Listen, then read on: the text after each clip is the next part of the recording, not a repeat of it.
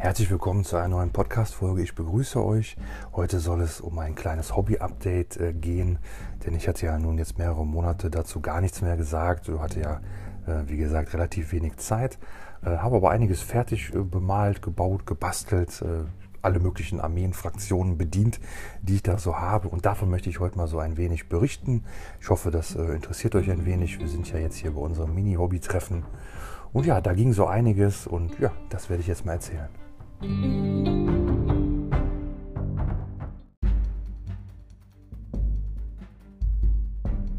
es freut mich, dass ihr da seid und äh, ja, ich habe mir da so ein wenig äh, Struktur zurechtgelegt, denn ich möchte diesmal nicht so ganz planlos äh, drum äh, herumreden und mich da verzetteln, sondern ich habe eine kleine Liste gemacht, damit ich möglichst alles erwähne und nichts vergesse. Ich denke mal, es wird ein bisschen länger dauern, aber wir haben ja Zeit, ne? es eilt ja nicht und ja, ich sehe das sowieso mehr als so eine Art, ja, kleines gemütliches Hobbytreffen, Malbegleitung und demnach, ja, keine, keine, äh, keinen Stress aufkommen lassen. Wir steigen mal ein und zwar mit Geländebau. Ich weiß nicht, ob ihr da so Fans von seid. Ich mache das sehr gerne. Ich bin ein großer Fan von. Ähm, macht mir mal großen Spaß. Äh, da kann man viel ausprobieren. Äh, alle möglichen Maltechniken, alle möglichen Farben, äh, Sachen, die man sich sonst nicht so traut, vielleicht bei Miniaturen. Äh, auch Pigmente und alle so Sachen, die man gar nicht kennt. Ne? Und deswegen finde ich das immer sehr angenehm. Ich hatte also jetzt ähm, eine Orkburg gebaut. Das war so einer dieser Bausätze von äh, Kromlesch. Kromlesch hat ja da ähm, so eine Produktrange, ich sag mal, ja, Ork-Gelände. Ich weiß jetzt nicht genau, wie sich das jetzt, äh, wie die das genau nennen, wie sie das verkaufen. Aber es geht also darum, ähm, das sind also diese Holzgeländestücke, die man heute ja doch relativ ja häufig sieht. Ne? Also relativ bekannt war ja Foreground, die machen das schon sehr lange, ähm, ist allerdings jetzt nicht so kostengünstig. Und dann vor ein paar Jahren ist ja irgendwann dann mal ähm, TT Combat so, ja, ich weiß nicht, auf den Markt getreten, vielleicht gab es die auch schon länger, aber irgendwann sind die unglaublich äh, präsent geworden mit ihren äh, Geländestücken, die es auch überall gab. Die sind auch sehr gut, habe ich auch schon ähm, zwei, drei Sets gebaut. Da gab es so, ähm, ja, so ich sag mal Starter-Sets mit so zwei, drei großen Ruinen, mehreren kleinen und so Stückchen. Und ich meine für 20, 25 Euro. Also wenn man kein Gelände hat, ist das ein super Einstieg. Ähm, kommt jetzt meiner Meinung nach natürlich nicht an die GW-Gelände ran. Ne? Die sind natürlich, wenn man 40k spielt, sind das einfach die besten Geländestücke. Die passen ja von der, von der Heraldik, von den Ornamenten, das passt ja perfekt dazu. Ne? Aber man kann die ja mit Bits ein bisschen hübsch machen und prinzipiell ist gegen Holzgelände gar nichts zu sagen. Das ist gutes Zeug, das geht halt dann natürlich so ein bisschen in Richtung Geld äh, einsparen, ne? so ein bisschen Hobbykapazitäten freischaffen. Äh, andere Geländestücke, die ich auch sehr toll finde, die auch sehr günstig sind, sind von äh, Sarissa Precision, glaube ich, heißt das sind, glaube ich, Australier und Neuseeländer, meine ich. Ne? Da hatte ich damals mir auch dieses Flugzeug geholt, als ich in Nottingham war. Und die machen, äh, ja, die machen jetzt nicht so wirklich 40k-Gelände, aber so historisches Zeug. Die sind auch sehr günstig und äh, auch von der Qualität völlig in Ordnung. Ne? Man, äh, man hat dann halt, ähm, man muss das Holz dann so ein bisschen natürlich nachbearbeiten, ein bisschen schleifen, ein bisschen, bisschen schmirgeln, äh, bis das alles passt. Aber das ist eigentlich auch tolles Zeug und man spart halt eine Menge Kohle. Ne? Und ähm, ich hatte, wie gesagt, diese Orkburg von äh, Kromlesch gehabt. Die haben ja, äh, was haben die denn? Die haben noch so einen Ork-Außenposten, so eine Ork-Taverne, Ork-Schenke, so einen. Äh, so eine, ja, so eine Squick-Farm, also sehr, sehr witzig gemacht. Ähm, Aufbau absolut problemlos. Ne? Man braucht im Endeffekt nur eine Pfeile, einen Cutter, ein bisschen, ein bisschen Bastelleim und dann geht es. Und ich hatte die rot bemalt. Äh, ja, ich wollte die ursprünglich wie die wie diese tolle Festung aus der Gorka Mokka Box, die mich ja seit ja seit seit über 20 Jahren lässt mich das ja nicht los, ne? Dass ich diese diese Papp äh, diese Pappburg ja damals dann im Keller hatte, als wir da ähm, Hochwasser hatten. Ja, ziemlich blöd. Ähm, dennoch ist es so, das geht mir einfach nie aus dem Kopf. Ne? Ich habe da bei eBay immer einen Suchauftrag es gibt noch so ein anderes ähm, Pappgelände aus dieser Zeit, das, äh, das ist mal super günstig verkauft worden für 7, 8 Euro. Ne? Da habe ich auch gedacht, boah, hättest du mal einfach drauf geboten. Ne? Und irgendwann später ist das auch für richtig, äh, richtig viel mal rausgegangen. Ja, das sind so Sachen, ne? so manche Sachen, die, das lässt einen nicht los. Aber ich verzettel mich wieder.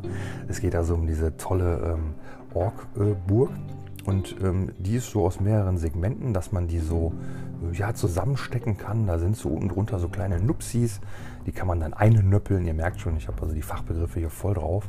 Und es ist also so, äh, man kann die so ein bisschen modular aufbauen, man kann die so als, äh, ja, ein bisschen rund aufbauen, man kann die ein bisschen, so ein bisschen gerade aufbauen und sie ist von der, von der, von der Gesamtlänge, würde ich mal sagen, ähm, ja, man kriegt so ungefähr die aktuelle Spielfeldbreite einmal hin, also die schmale Seite. Ne?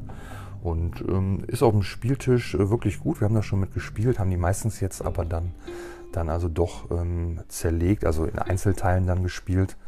Ähm, ja, weil das doch einfach fürs Spiel sonst ein bisschen zu groß war. Aber das ist jetzt nicht allgemein zu groß, das war jetzt nur für uns, für so wie wir das aufbauen wollten, war das ein bisschen too much. Ähm, aber es soll ja um die Burg gehen. Das Aufbauen war super easy. Wenn ihr also noch nie Holzgelände gebaut habt, kann ich das nur empfehlen. Das macht super Spaß. Äh, lässt sich auch äh, ganz toll bauen und kleben. Ja, man muss natürlich dann immer ein bisschen warten. Ne? Man muss immer so ein bisschen antrocknen lassen. Und meistens muss man das dann schon noch eine Nacht stehen lassen, bis man das dann wirklich ähm, wirklich ganz normal verwenden kann. Grundiert auch ganz normal mit der normalen Grundierung. Ich nehme ja seit mehreren Jahren nur noch die ähm, Grundierung vom Action. Die kostet jetzt äh, mittlerweile, die war ja mal bei 1,30, 1, äh, dann 1,40. Mittlerweile sind wir, glaube ich, bei 2,50. Ne? Es wird ja angeblich alles so knapp. Ähm, ja, aber es ist immer noch günstiger als äh, bei anderen Herstellern für 15 Euro. Funktioniert einwandfrei, sprüht man drauf, zwei, drei Schichten äh, gegebenenfalls und dann kann man da mit allen möglichen Acrylfarben das Holz super bemalen. Und ja, das hat wie gesagt ganz großen Spaß gemacht. Ich habe die wie gesagt rot gemalt, habe die geairbrushed, habe so ein bisschen Rost dran gemacht, ein bisschen, äh, bisschen, äh, bisschen äh, braun, bisschen, ja von allem, so abgeplatzt, bisschen dreckig, bisschen gebürstet. Ähm, ja, wie man sich so eine Orkburg halt vorstellt, so wie ich sie mir vorstelle. Und das war eigentlich ziemlich cool.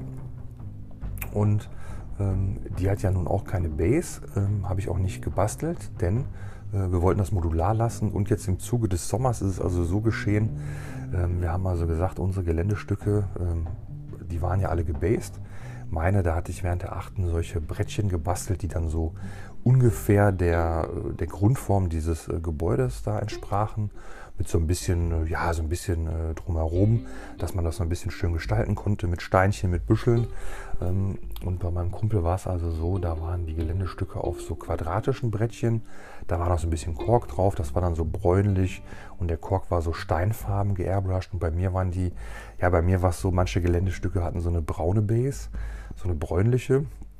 Also ich sag mal so ein Erdton und die anderen, meine Mechanikum-Gelände vor allem, die waren so gräulich. Ähm, ja, weil, weil ich im Endeffekt dachte, dass da vielleicht nochmal Schnee drauf kommt wegen meiner Schneematte. Ähm, ja, und auf jeden Fall haben wir halt entschieden für unsere Spiele, auch für die äh, Battle Reports, die wir aufnehmen, da werden wir es also so machen, wir entfernen also die Geländestücke von diesen Brettchen. Ähm, das hat zwar den Nachteil, dass man sozusagen in die Verlegenheit kommen könnte, dass man nicht weiß, ist jetzt der Trupp, ist die Figur, ist was auch immer, äh, mit der Base vollständig innerhalb, teilweise innerhalb, vollständig außerhalb. Ne? Die Problematik, die wir ja seit der 8. kennen ne, mit den Geländestücken. Ähm, aber da haben wir dann gesagt, ähm, der Nutzen, dass die Geländestücke ohne Base einfach auf jeder Matte gut aussehen. Denn äh, eine, eine braune Base, die sieht natürlich auf einer weißen Matte nicht so schön aus wie auf einer braunen Matte.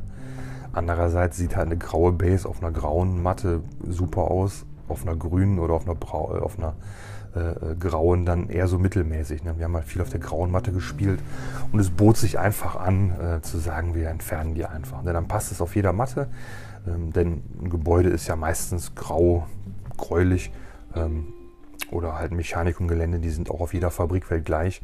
Aber die Base ist halt eine andere. Ne? Und somit habe ich dann auch gesagt, komm, ich äh, entferne alle Bases bei meinen er hat es bei seinen entfernt. Und dann habe ich meine, meine alten Geländestücke noch ein bisschen aufgepimpt und so ein bisschen Airbrush-Leuchteffekte dran gesprüht. Ja, da hatte ich einfach Lust zu. Ne? Ich mag das unglaublich gerne. Äh, würde die Gelände heute auch alle mit der Airbrush machen. Aber ich habe jetzt eigentlich auch genug Gelände. Und habe sogar tatsächlich gedacht, wenn ich mir Gelände hole, dann vielleicht wirklich auch, dass ich sage, ich hole mir dann so ein, so ein Set aus Holzgelände und dann direkt so viel Gelände, dass es für den ganze, ganze, ganzen Tisch reicht. Ne? Weil wenn man jetzt sagt, man holt sich dann entsprechend wieder GW-Gelände, dann ist man ja wieder 300, 400 Euro für die Gelände los. Ja, wäre jetzt unnötig. Ne? Und dann ähm, haben wir noch ein paar Krater bemalt. Ähm, das war eigentlich ganz cool, die sind sehr gut geworden. Was etwas schade war, wir hatten also diesen ganz alten GW-Wassereffekt, wirklich eine Riesenflasche. Ähm, ich habe noch gedacht, weil ich hatte Wassereffekt immer nur in so, in so kleinen Drop-Fläschchen oder den, ich glaube von Vallejo habe ich aktuell einen, der ist aus so einer etwas größeren, aus so einem Fläschchen, so wie, die, wie diese Pigmente. Und der ist ja relativ teuer. Denn die kosten immer so auch wie eine Farbe oder teilweise so 5, 6 Euro. Und äh, ja, für so einen Krater voll zu kippen, war mir das ehrlich gesagt einfach zu teuer. Ähm, ich hatte mir dieses UV-Resin ja mal bestellt von Green Stuff World, was man so mit dieser Taschenlampe aushärten kann. Das ist ja noch teurer. Ähm, und so ein Krater hat also bestimmt eine, so, eine, so eine Öffnung und Durchmesser bestimmt von so, ja, bestimmt 8 cm, würde ich mal sagen, vielleicht sogar 10 oder noch mehr. Äh, wenn ich das so 1 cm äh, befüllen möchte, ja, da bin ich ja 10 Euro los. Ne? Das geht ja nicht. Und äh, wir hatten dann, wie gesagt, diese alte Flasche von dem alten Wassereffekt. Ähm, ich habe mir vorgestellt, wahrscheinlich ist das einfach verdünnter Holzleim, der dann klar austrocknet. Ne? Und dann habe ich so einen Krater äh, angefangen. Ich wollte eigentlich gerne die Krater so machen, dass wir so äh, rot also, dass wir, die, dass wir da so eine Art äh, Wassereffekt, Schleimeffekt reinmachen für die Chaosgottheiten. Ne? Denn wir haben so einen, einen schleimigen Krater, da haben wir gesagt, das ist natürlich so ein Nörgelkrater. Und dann wollten wir noch einen Krater für Zinsch machen. Ähm, der sollte dann so türkis sein, äh, für Korn halt dann rot. Naja, und auf jeden Fall ähm, ist dieser Wassereffekt nicht ausgehärtet. Ne? Ich habe das eine Woche stehen lassen. Es ist nicht ausgehärtet. Ähm, als ich dann dachte, es wäre schon vielleicht, dann ist da tatsächlich eine Fliege drauf gelandet und hatte ich eine Fliege im Wassereffekt. Da habe ich gedacht, boah, nee. Dann habe ich die mit, äh, mit einer Pinzette da rausgeholt, habe dann die Kratzer gehabt, konnte das dann mit, der, mit dieser UV-Taschenlampe aber anlösen. Das ist wieder ganz schön glatt geworden, aber es ist nie ausgehärtet. Ähm, ja, dann habe ich versucht, da Klarlack drauf, also habe das auch im Heißluftföhn geföhnt und alles probiert und ähm, habe dann schlussendlich dann Klarlack, habe ich gedacht, ja, vielleicht härtet der Klarlack dann irgendwie noch aus ja, hat alles nichts genützt. Ähm, ja, wir mussten das dann so rauskratzen. Ähm, ja, war sehr schade, hat mich, äh, ja, war, war traurig. Das sah richtig toll aus, hat mir gut gefallen. Hätte ich mir toll vorstellen können, so, so bunte Krater zu haben, hätten das Spielfeld so schön, schön aufgelockert. Das hätte ich mir schön vorstellen können. Ja gut, das war also ein, ja, das ging einfach in die Hose. Aber gut. Ähm, abschließend noch was äh, ganz äh, Tolles, zumindest für mich ganz toll. Ich hatte mir ähm, vor Jahren mal diesen Elderwald gekauft. Ähm, ich glaube, den gibt es heute gar nicht mehr. Das war sowieso ganz seltsam. Ähm, das äh, ist also, sind also GW-Geländestücke. Und da war es also so, die sind auf der GW-Webseite, die waren auch überall bei allen Shops mal zu haben. Aber die sind zumindest meines Wissens nach, ähm, sind die nie wirklich beworben worden. Also vielleicht ist das auch an mir vorbeigegangen. Ich habe die irgendwann gefunden und dachte, boah, die sehen ja toll aus, die passen ja toll zu den Eltern. Und habe mir da dann die geholt und ähm, ja, leider auch nicht alle. Ähm, ich dachte dann so, ja, okay, du holst du dir irgendwann mehr. Ja, wie sich jetzt rausstellte, waren die auch teilweise dann ja scheinbar limitiert. Also es gibt die nicht mehr. Also ja, ihr hört, ihr hört wie ich hier rumdruckse. Äh, die sind irgendwie meines Wissens nach auf einmal äh, auf, zu kaufen gewesen, sind nicht beworben worden und waren dann auch wieder nicht mehr zu verkaufen. Ja, das fand ich total schade. Das nannte sich ja, ich meine, Deathwood, Deathworld Forest. Ja, irgendwie so. Und da war es so, da habe ich ja dann diese Spikes gehabt. Es gab also ein Set mit allem. Das hätte ich mir im Nachhinein mal holen sollen. Ich hatte mir dann leider nur diese, diese Spikes erstmal geholt. Ähm, das war dann so, ja, wie so, wie so Dornenstacheln, müsst ihr euch das vorstellen, wenn ihr das nicht kennt. Ähm, sah unglaublich cool aus und mein Gedanke war erstmal so, ich hole mir erstmal das und schaue erstmal, wie das so performt, ne? weil ähm, das gibt natürlich, war natürlich klar, das ist kein Sichtblocker. Ne? Also die Obscuring-Regel gab es ja früher noch nicht. Man konnte also überall durchgucken. Es war sogar noch anders. Der Wald hatte sogar damals noch gänzlich andere Regeln. Aber ich wollte das, wie gesagt, als Wald spielen und habe mir dann, ich habe ja den normalen GW-Wald, den älteren, ne? der neuere ist ja jetzt nur noch drei Bäumchen mit so ein bisschen Grünzeug. Ähm, früher war es also so, da hatte der Wald also eine richtige Geländezone und dann waren da drei Bäumchen drauf. Und da war es dann also so, ich habe dann dieses Brettchen so ungefähr abgezeichnet auf Holz, habe das ausgesägt und habe das dann einfach als äh, Boden für meinen Wald genommen und habe dann da diese, diese Ranken draufgeklebt. Ja, ich muss mal den Namen, ich weiß jetzt nicht mehr genau, wie sie hießen. Ranken hießen sie natürlich nicht, aber es war also so, das ergab sich eigentlich ganz gut, dass ähm, ich konnte zwei Wälder mit diesem einen Stück machen und hatte da also einmal ähm, so eine, einen, komplett, einen kompletten Übergang ähm, und einmal hatte ich sogar zwei Teile. Also ich hatte so auf dem Brettchen in der Mitte genau diesen, diese Elder Spikes. Wie gesagt, den Namen weiß ich jetzt leider nicht. Irgendwie, ja, ich weiß wirklich nicht, wie es hieß. Ähm, und auf jeden Fall habe ich das dann auch so bemalt, so grünlich und diese Spitzen so, so lila äh, bis pink. Ähm, sah ziemlich cool aus. Und da habe ich jetzt, ähm, und die, die Platte ist natürlich auch gestaltet, ne, mit, mit Sand, mit Steinchen, ist so bräunlich bemalt, teilweise gräulich, ist echt ganz cool geworden. Und da hatte ich immer vor, das war ja mein ursprünglicher Gedanke, diese ganzen Brettchen voll mit so schönen Büscheln, mit so Tufts zu kleben. Und da war ich aber immer zu faul. Da habe ich immer gedacht, oh nee, das machst du dann, das machst du dann. Und das habe ich jetzt also auch letztens gemacht. Ich dachte, ja, wie lange soll das dauern? Stündchen. Ja, habe dann vier Stunden diese Büschelchen verklebt und habe also wirklich alles, was ich so hatte, besonders die Büschel, die ich so gar nicht mehr verwende. Zum Beispiel habe ich von Bold Action so ganz tolle gelbe Blümchen. Von Army Painter sind die. Also wunderschöne Tufts, die sehen ganz toll aus. Ähm, aber ich habe ja keine Sommerarmee mehr, ich habe ja nur noch Wintersoldaten gemacht. Und wenn ich Bold Action jetzt weiter Armeen ausbaue, dann, dann würde ich also auch erstmal äh, Wintersoldaten weiter ausbauen, weil ich, ich weiß nicht, ich, ich habe total diesen Fable für diese Winterbases. Ähm, und deswegen habe ich da halt dann diese Büschel genommen. Ich hatte so ganz tolle äh, pinke Büschel von Gamersgrass. Ich habe so, so ein paar blaue, ein paar türkise, ein paar rote Alien-Tufts drauf gemacht, die ich ja auch bei meinen äh, Armeen verwende und habe dann also noch alle möglichen anderen grünen Büscheln von, von wirklich Giftgrün bis Dunkelgrün, alles so draufgeklebt. Und es ist unglaublich toll geworden. Also ihr könnt das ja leider jetzt nicht sehen, ähm, aber es ist so richtig toll wie so eine Wiese, so richtig bunt geworden. Ich habe mir so ganz viel Mühe gegeben, ähm, immer äh, Abstände zu lassen, dass es halt, dass es halt ganz unregelmäßig aussieht, sich aber überall dieselben Farbenkombinationen widerspiegeln. Und ähm, ja, wenn ich jedes Mal, ich habe den ja noch hier stehen, ich gucke da immer ganz lange drauf und gucke nach den Details. Ähm, bei, diesen, bei, diesen, ähm, bei diesem Elderwald sind also auch so Totenköpfe eingearbeitet, die ich natürlich auch dann bemalt habe. Ähm, ja, das, das, das, das sind jetzt ganz tolle Details, die da so herausstechen. Und das ist unglaublich cool geworden und ich freue mich unglaublich darauf, demnächst mit diesen Wäldern zu spielen. Denn wir haben also festgestellt, dass ja doch diese Wälderregeln äh, oder Wälder im Allgemeinen dann doch häufiger gespielt werden, als wir das so dachten. Wir spielen eigentlich immer nur Ruinen, aber wir haben festgestellt, festgestellt, nein, Wälder werden doch auch gespielt. Ne? Wenn man mal so aus seiner, aus seiner kleinen Bubble rauskommt, wenn man mal vor die Tür kommt, dann sieht man das, aha, die Leute spielen doch noch mit Wäldern. Äh, ja, und das werden wir demnächst auch tun. Und diese tollen Elderwälder werden dann, äh, ja, die werden wir demnächst spielen. Ich freue mich da unglaublich drauf. Und natürlich wird dieser Wald natürlich allen Elder einen Moralwertbonus äh, da generieren. Die werden also plus eins Moral bekommen. In der Regel, die wir immer vergessen, aber in der Theorie ist das super cool.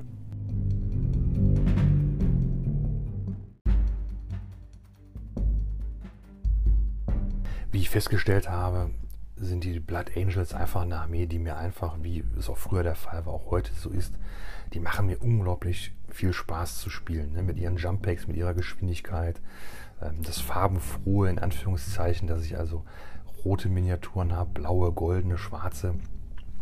Ist vielleicht äh, natürlich völlig, ja, eine ganz individuelle Geschichte, aber mir gefällt das einfach. Ne? Klar, ich meine, es hat natürlich auch was, ne, dieses Einheitliche, aber mir hat das bei den Blood Angels einfach, weiß ich nicht, das war für mich einfach so ein herausragendes, herausstechendes Merkmal, dass ich sagte, boah, das ist total cool. Die haben alle dasselbe Blood Angels äh, Chapter-Emblem, aber die haben so ein bisschen die eigene Rüstung, alles so thematisch. Der Fluff gefällt mir da auch so gut. Also einfach eine, ja, für mich eine super perfekt passende Armee. Und da war es ja nun so, die Blood Angels sind ja eine Armee, die habe ich zusammengestellt während der fünften Edition mit dem Kodex, der damals aktuell war. Da war ja damals äh, beliebt, die Geschichte habe ich glaube ich auch erzählt, mit den Sturmtrupps, die ohne Sprungmodule gespielt wurden, um also auf fünf Mann äh, zwei Melter äh, spielen zu können. Entweder in einer Kapsel mit vier Melter oder diese Razorback-Geschichte oder irgendwas. Ähm, war nie meins. Ich wollte also immer mit den Sprungmodulen da herumfliegen, zurückfallen, über die Gebäude fliegen. Das hat mir einfach immer gut gefallen und äh, das finde ich heute noch toll. Und da war es ja nun so, ich hatte da auch viele gebrauchte Miniaturen gekauft zu diesem Zeitpunkt und hätte da also natürlich auch taktische Marines nehmen können. Aber es war so, äh, in diesem Kodex waren die Sturmtrupps auch eine Standardauswahl. Es gab also keinen Grund für mich, die zu nehmen. Ne? Ähm, es war also so, es gab dann ja auch in der sechsten gab es ja dann äh, die Option oder da war die Regel so, dass Missionszielmarker nur von Punkteneinheiten gehalten werden konnten. Und da der Sturmtrupp, da der Kodex ja noch derselbe war, äh, war der Sturmtrupp Standard, eine Standardauswahl und somit waren die Sturmtrupps punktend. Das hat sich ja später geändert. Die sind ja dann auch in den Sturmslot gewandert. Klar, ich meine, ist eigentlich logisch. Aber das war ja eben die Besonderheit äh, bei den Blood Angels, wie es bei den Dark Angels der Fall war mit den Terminatoren vom Deathwing und den Bikern vom Ravenwing. Ähm, und die haben ja auch wieder tolle Regeln bekommen in ihrem Supplement, ne, dass man jetzt die erste oder zweite Kompanie spielen kann. Und dann bekommen diese Einheiten auch OPSEC. Ähm, ja, haben die Blood Angels leider nicht bekommen. Bisschen schade. Und die Blood Angels hatte ich also gespielt in der achten nur zwei, drei Mal. Da war es ja so, ich hatte ja praktisch kein, kein Battalion spielen können. Konnte also nur ein Outrider Detachment spielen und habe dadurch wenige CPs bekommen und ja, das fühlte sich einfach nicht gut an irgendwie. Das war nicht gut. Äh, hätte ich mich vielleicht auch mehr noch hinterklemmen können, aber das, ja, das war auch eine andere Art zu spielen in der achten noch. Also zumindest wie ich das Hobby betrieben habe. Ähm, da hatte ich einfach andere Armeen, auch andere Vorlieben. Da habe ich auch viel lieber Elder gespielt. Ne? Und es war also so, ich hatte immer im Hinterkopf, du musst ein Battalion haben. Klar, das Battalion hat heute noch einen anderen Stellenwert, als es jetzt wieder in der achten der Fall gewesen wäre, aber es ist dennoch so, die meisten Armeen, auch die größeren Armeen bei größeren Spielen, man hat immer ein Kernbattalion, ne? einfach um die drei Charakter reinzubekommen, ähm, einfach weil man die CPs ja eh zurückbekommt und weil man einfach, einfach, das ist einfach heute das Rückgrat einer jeden größeren Armee. Vielleicht bei 1250, bei 1000 Punkten, da geht man vielleicht auf Patrol, aber meine Erfahrung ist, und das lese ich auch und sehe ich auch überall im Internet in allen Listen, ähm, meistens ist doch schon Battalion dabei und es ist auf jeden Fall kein Nachteil, eins zu haben. Und so dachte ich, okay, ich setze mich jetzt mal hin und gucke, was, äh, was ist da sinnvoll. Und da bin ich schnell auf den Trichter gekommen, dass ich da also einfach die Infiltrator nehme. Ne? Die habe ich bei den Ultramarines schon immer gespielt, seit ich die habe. Ich habe ja nur fünf. Und bei den Blood Angels habe ich mir gedacht, ich hole mir zehn. Ähm, denn die Infiltrator, ja, beim Schießen sind sie jetzt nicht toll. Sie haben natürlich diese etwas seltsame Regel, wenn sie beim Treffen eine 6 würfeln, dann verwundet das direkt. Ja, keine Ahnung. Äh, sie sind eigentlich deswegen interessanter, weil sie also diese Omni-Scrambler-Regel haben, dass also feindliche Einheiten nicht innerhalb von 12 Zoll dahin teleportieren, hinschocken oder aus der strategischen Reserve da erscheinen dürfen. Und mein Plan war also der, ich hole mir einen Intercessor-Trupp, der wird dann in meiner Aufstellungszone mittig positioniert. Ähm, die kann man ja entweder in einem Kreis äh, zum Beispiel aufstellen als Blob oder auch zum Beispiel in einer, in einer Linienformation. Dann ist ja jede Base 32 mm. Man darf bis zu 2 Zoll Abstand haben. Man kann also die schon etwas breiter hinstellen. Und dann geben die ja sozusagen ein 9, eine 9 Zoll Aura zum Schocken. Und äh, von der anderen Seite, also auf, den rechten, auf der rechten und auf der linken Flanke, dann die Infiltrator, die dann eine 12 Zoll ja, ich sage jetzt mal Aura geben. Ist natürlich jetzt keine Aura, aber ihr wisst ja, was ich meine. Äh, was also bedeutet, dass ich dazwischen also 21 Zoll gar nicht upscreenen brauche. Äh, klar, man muss sich natürlich überlegen, es sind ja dann, es sind ja äh, kreisrunde Aura-Fähigkeiten, kreisrunde Bereiche. Das heißt, ganz logisch, da gibt es auch äh, Überschneidungen. Das, ist, das ist, ist, mir bewusst. Aber ich kann einen relativ äh, breiten äh, Bereich, ein breites Feld mit diesen drei Einheiten abscreenen. Ich nehme ja gerne Banners. Die Infiltrator können natürlich auch gegebenenfalls außerhalb der Aufstellungszone aufgestellt werden. Klar können die in Cursor auch. Aber diese 12 Zoll sind mir einfach wichtig. Es gibt ja einfach Einheiten oder Armeen, wenn dann nachher drei Kapseln kommen oder äh, Jeansstealer oder irgendwas, dann ist das einfach eine super Regel. Ne? Die kommen dann nicht. Und bei dem äh, normalen Intercessor-Trupp habe ich dem Sarge dann also eine E-Faust gegeben. Ein Hammer wäre mir lieber. Der Hammer kostet aktuell aber 15 Punkte. Ja, das wird sich bestimmt auch nochmal ändern mit dem Hammer, aber ich habe mir gedacht, komm, nimmst du die Faust. Eine Faust ist solide. Ne? Und als HQ habe ich ja eine Menge Auswahl, aber es ist so, ich habe also mit dem neuen Supplement ja dann auch festgestellt, und das neue Modell kam ja auch, ich darf den Mephiston nicht mehr spielen und habe mir dann also den neuen Mephiston geholt. Der hat jetzt die Primaris-Rüstung, das Modell ist klasse, sieht super schick aus. Ja, vom Spielerischen, ja, hätte ich vielleicht doch eher mir mehr Gedanken machen sollen. Brauche ich ihn aktuell gar nicht. Denn es ist so, ich spiele immer Dante. Dante ist einfach super gut. Und meistens als zweites ähm, HQ spiele ich dann doch eigentlich auch eigentlich immer, kann man immer als gesetzt ansehen, den äh, Zauberer Librarian mit Sprungmodul.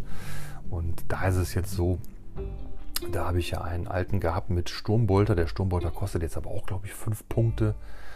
Äh, und ich wollte den Arm nicht abbrechen, ich wollte das Modell so, so lassen. Habe ich mir also nochmal einen neuen ähm, Psioniker mit Sprungmodul ähm, dazu geholt. Und der hat einfach den normalen Psi-Stab. Ne?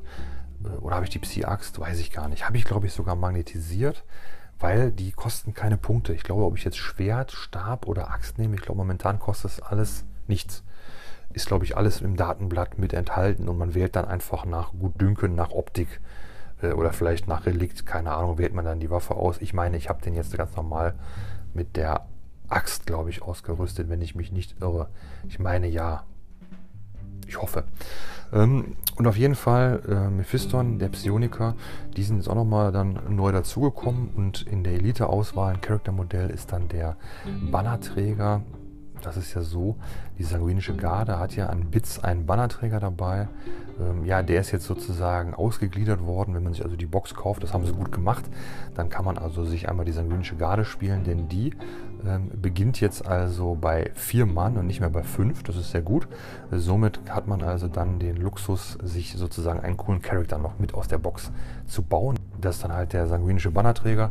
Und da gibt es also auch ein tolles Relikt, dass er dann plus eins auf Movement gibt bei so Jump-Back-Einheiten. Und der ist einfach toll. Habe ich ein paar Mal gelesen, dass das gut ist. Ähm, habe dem auch mal den Warlord Trade Whites of War gegeben. Das heißt, diese ganze Bubble ähm, läuft dann mit oder fliegt oder jumpt dann mit Obsec über den Tisch. War auch super gut. Und ja, den habe ich also auch mir noch dann dazu äh, gebaut, denn ich hatte ja das Banner noch. Ne? Ich brauchte also nur ein Marine mit Sprungmodul und das Banner hatte ich ja noch über. Das habe ich damals ja nicht verwendet. Die Bits habe ich ja alle noch. Und das hat sich auf jeden Fall auch bezahlt gemacht. Habe ich auch gerne gespielt bisher. Und als letztes habe ich dann noch die äh, Todeskompanie so ein bisschen umgebaut. Ähm, denn ich habe Testspiele gemacht für unser kleines Turnier und habe dann also gemerkt, okay, ein E-Hammer ist zu wenig, die, das reicht nicht. Ne? Und dann äh, hatte ich so ein bisschen Bammel vor, hat aber super funktioniert, nahezu verlustfrei. Habe ich also noch drei ähm, magnetisiert, dass ich die also, äh, wie sie zusammengebaut waren, also mit Kettenschwert-Boltpistole oder jetzt dann mit dem E-Hammer spielen kann. Da ist es ja so ein bisschen so, wenn man den E-Hammer spielt, der Bit, der dabei ist, den habe ich natürlich auch noch. Der ist zweihändig, ja, das ist aber zum Magnetisieren unmöglich. Und somit habe ich einfach andere Hämmer genommen, die ich von irgendwoher hatte, ne, aus dem, ich habe ja immer noch Bits von dieser, ähm, von dieser Horus-Heresie-Box. Ähm, was hatte ich noch für einen Hammer? Ich hatte noch ein paar andere Hämmer auf jeden Fall. Ich weiß nicht, wo sie her waren. Und ähm, die andere Hand, da habe ich dann natürlich dann so diese Hämmer. Zum Glück hatte ich dann noch genug Hände, so mit so Kampfmessern. Die sind ja ziemlich cool, die sind sehr selten, die sind immer in der, in der Kunststoff-Veteranenbox. Also wenn du eine Sterngard-Box holst, ähm, oder die Vanguard-Box, die Kunststoffboxen, die sind super toll für Marines-Spieler, weil da einfach super tolle Bits bei sind. Ne? Da sind E-Hämmer bei, auch schön kleine, die cool aussehen. Da sind so diese Hände bei, die so ein Messer halten, die eine Granate halten, die wohin zeigen, die sind richtig cool. Und ja, das hat, das hat prima geklappt. Das hätte ich auch schon eher machen können, hatte ich mir nie so zugetraut. Ich dachte, oh, da geht bestimmt viel zu viel kaputt. Das hat auf jeden Fall äh, prima geklappt. Auch die Hände mit den Boltpistolen heil abzubekommen, hat super funktioniert. Da bin ich sehr stolz drauf. Und dann, einfach weil es so gut war, habe ich mir noch einen Contemptor dazu ähm, zusammengestellt ähm, mit äh, Volkite. Ne? Also mit den Volkite Culverines und dem Raketenwerfer habe ich das so gebaut. Äh, habe ich auch den Raketenwerfer habe ich auch draufgeklebt. Äh, ja, jetzt im Nachhinein würde ich mir denken, für die Punkte wäre es vielleicht gar nicht so gut. Äh, aber Volkite ist einfach eine Bank. Äh, kostet nur 5 Punkte, 8 Schuss. Also der, der, der Dreadnought läuft also mit 16 Schuss auf 45 Zoll Reichweite. Muss man sich mal vorstellen beim heutigen Spielfeld. Äh, damit läuft er halt rum und kann tödliche Verwundungen machen. Und ich denke, da werde ich mir auch einen zweiten holen. Also das ist einfach viel zu brutal, um es nicht zu machen. Ne?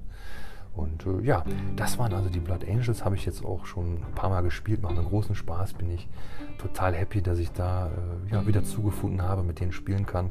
Freue ich mich immer auf die Spiele und bin mal gespannt, wie das da in Zukunft weitergehen wird.